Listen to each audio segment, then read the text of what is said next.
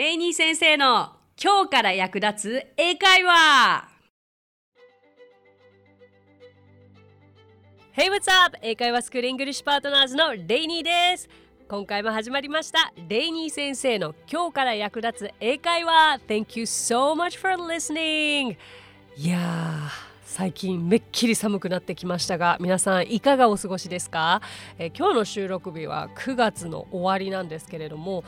つい先週ぐらいまではまだ歩いてても汗かくなっていうぐらいなんですけども昨日今日で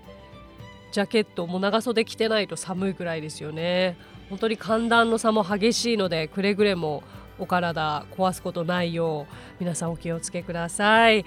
さあ今回も行きましょう。なんかあれですよね。毎回こう歌があったりとか語りがあったりとかでがっつり文法があったりとかっていうこのレイニー先生の今日から役立つ英会話なんですが今回はがっつり文法の回としたいと思います。えー、で今回のそのがっつり文法というのもですね実はリスナーの方からリクエストをいただいておりまして今回はそちらのリクエストにお答えしたいなと思います、えー、お声をご紹介させていただきます。ニックネームいくさん。毎週金曜日が待ち遠しくていつも楽しく聞かせていただいています。ありがとうございます。去年からまた英会話を勉強し直しています。生活が変わり英語を話す機会が減ってしまい久しぶりに海外旅行に行った時に英語がスムーズに話せず悔しい思いをしたのがきっかけです。しっかりとものにしたいと強く思っています。今回コロナの自粛期間にレイニー先生の番組を知り何回も聞いています。とても分かりやすくて面白くて声質もなんか好きですこれからも楽しみにしていますリクエストは Make, Let, Have の面白い使い方ということで、いくさん、ありがとうございます。また番組の感想も本当に嬉しいです。皆さんから頂いているお声はもう全部目を通してますし、毎回本当に励みになりますので、一人でも多くの方が書いてくださった私は喜びます。あとそうリクエスト Make Let Have というのは要するに刺激動詞ということかと思うんですがイクさんのリクエストは刺激動詞の面白い使い方ですが刺激動詞今回準備してまいりました。ただすいません。面白いかどうかは分かりません。面白い使い方ってとこ見逃しててすいません。もう刺激動詞の準備をしておりましたよ。でそう。でもこのリクエストありがとうございます。実際え刺激同士って言うんだ make let have はって思われた方も今いらっしゃるんじゃないですかね。まあ make にも let にも have にもそれぞれ刺激動詞以外の他の意味もあるのでそこがまたややこしいところなんですよね。結構英語を私まだその話し始めその喋れなかった頃に留学したてで、まあ、一生懸命アメリカ人のお友達と会話してた時にまあよくテイクが出てきたりとかハブが出てきたりメイクが出てきたりはしてたんですけれどどうですか？皆さん結局なんかメイクって作るとしかまず私は思ってなかった？だからどうしてもでも会話でここでメイクが来ると作るって意味にならないんだけどなんでメイク言ってるんだろうとかハブもあれ持つとかいるとかだよなって頭では考えてるけどあこれは現在完了なのかとか。まあそういったことをごちゃごちゃ考えているうちに会話に結局ついていけなくなって結局相手が何言ってるかわからなかったという日々はやっぱりありましたね。そう。だけどうんと何ですかね学生時代に教科書に沿ってやっぱり刺激同士というコーナーで刺激同士を勉強していたからあのそういうやり方が合わない方には入ってきにくかったかもしれないですね。そうだけどななんですかねこの多分ポッドキャストを聞いてくださってる方って今英語にとてもアンテナを張ってるというか英語にご興味がある方たちばかりだと思うので今ここであえてそれを説明すると当時学生の時に習っていた時よりは絶対に頭に入りやすい吸収しやすいと思うんですよ。ね。なのでこの際に刺激同士頭に入れちゃいましょう。まずは let からにしましょうか。まあ let も make も have も簡単に言うと、えー、何々させるという意味を持つんですよね。刺激動詞は、まあ、何々させるという意味だと思ってください。でもそれぞれ使い方とか微妙なニュアンスが違うのでそれを今日頭に入れていただきたいんですけれどもじゃあまず let からいきますと let はうーん許可するというニュアンスが含まれています。したいことを許可する、えー、レッドはどちらかというと何々させるというよりもこうさせられる人がもともとやりたかったことを許可するというイメージなんですよね。うんちょっとややこしいですけども言うならばまあ許可をする許すというニュアンスだということを頭に入れてください。あまあ、let と言って頭に浮かぶのは let it go の let もあるかなと思うんですけどまさにこの let it go は刺激動詞ですよ。皆さん。刺激動詞穴行き結びつけるとちょっと身近に感じるのかもしれないんですけど let it go 直訳するとそれを手放すことを許可するみたいな感じ。要は手放させる。つまり話しなさい。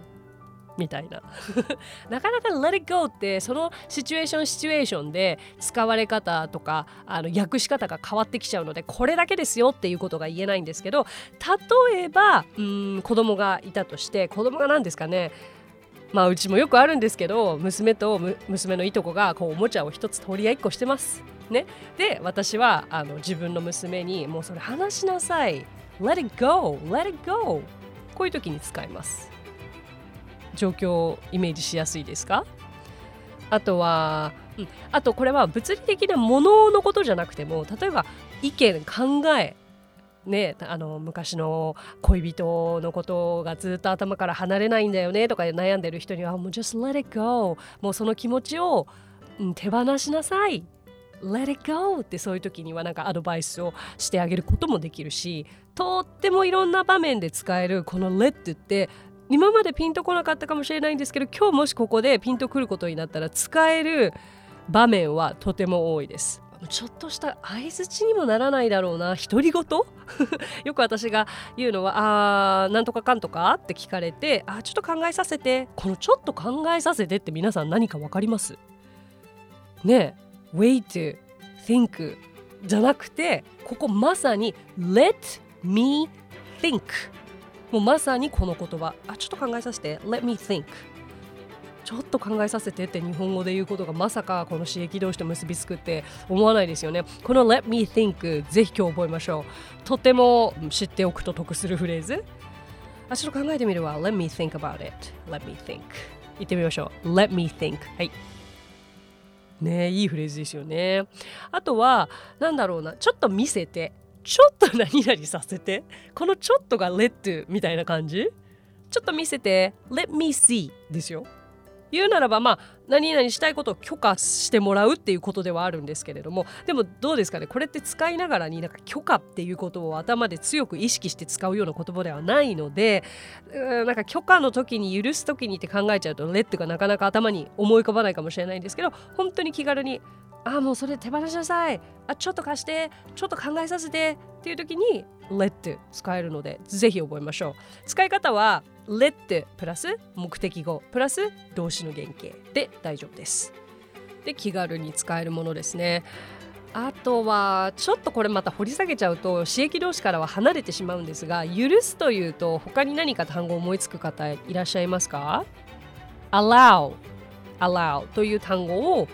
あ思いつく方もいるかな？えー、まあ allow という単語も許すという動詞なんですけれどもこれら意味は同じなんですが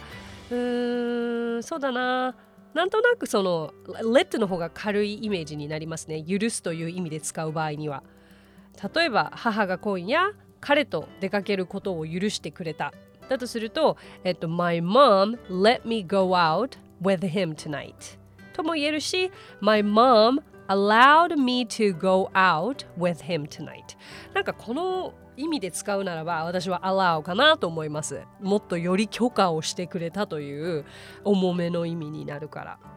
だから let と allow は両方許すという意味でもあるけれどもあのレベルの違う許すという段階があるということを頭に入れてもらって、まあ、刺激同士は let ですからねはい、ちょっとこの辺だけにしておきましょう。わかりましたかとにかく let は、えー、何々したいことを許可するというニュアンスが含まれています。Alright, next. ではメイクですね。このメイクの使い方を覚えていただきたい。メイクは結構その強めです、えー、したくないことを強制する。というニュアンスが含まれています。メイクは let とは逆でさせられる人がしたくないことを強制的にあのやらせる場合に使うんですよね。うーん。例えばそれを私にやらせないでっていう場合は Don't make me do that っていう言い方ができたりとかまあうちの子供も早くベッドに行きたくないんですけれどもこっちとしてはもう早く寝てほしい。そういう場合は、えー、私は娘を8時半までには寝かしつけると言いたければ I make my daughter go to bed by 8:30というふうに言えますね。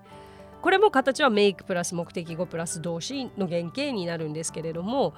うんと、メイクが来ると強制的にやらされるような場合に使う。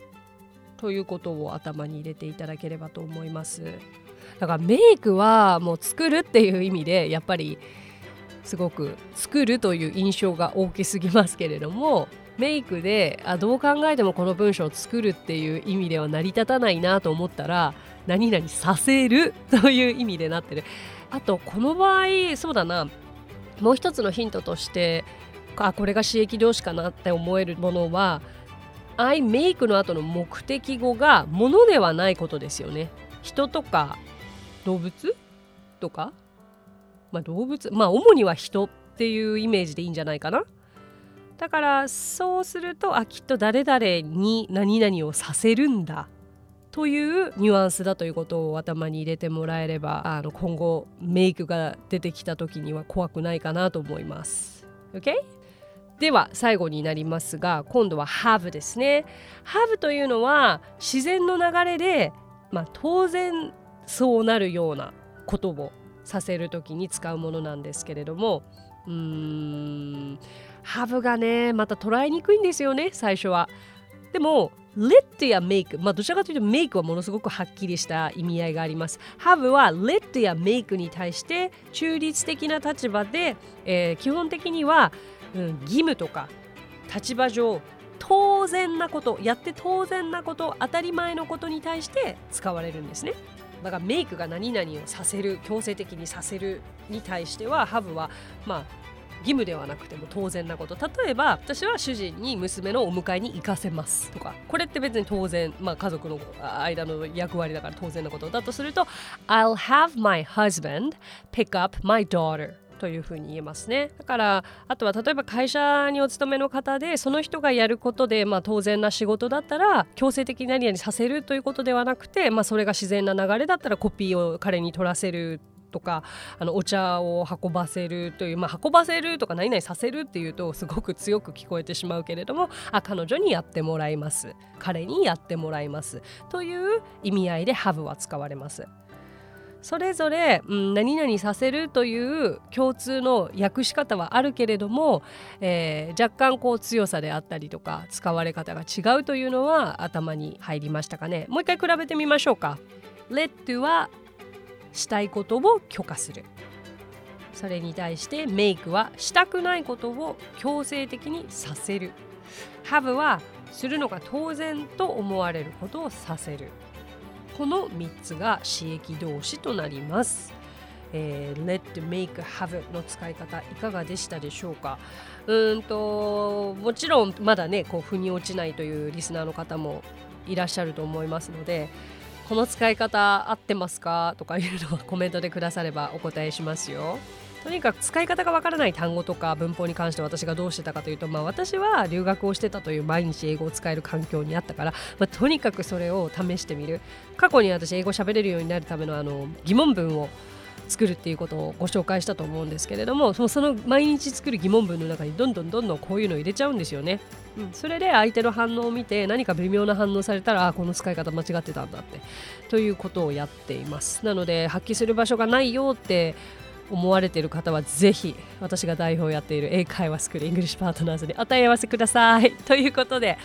今日はこんなところでしょうか。はい。刺激動詞以上でございます。So thank you so much for listening. And、uh, I will see you next Friday. え、今日もレイニー先生の今日から役立つ英会話をお聞きくださってありがとうございました。皆様とはまた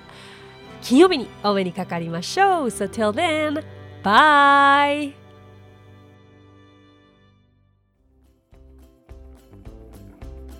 配信を聞き逃さないためにも各ポッドキャストで登録やフォローをお願いします。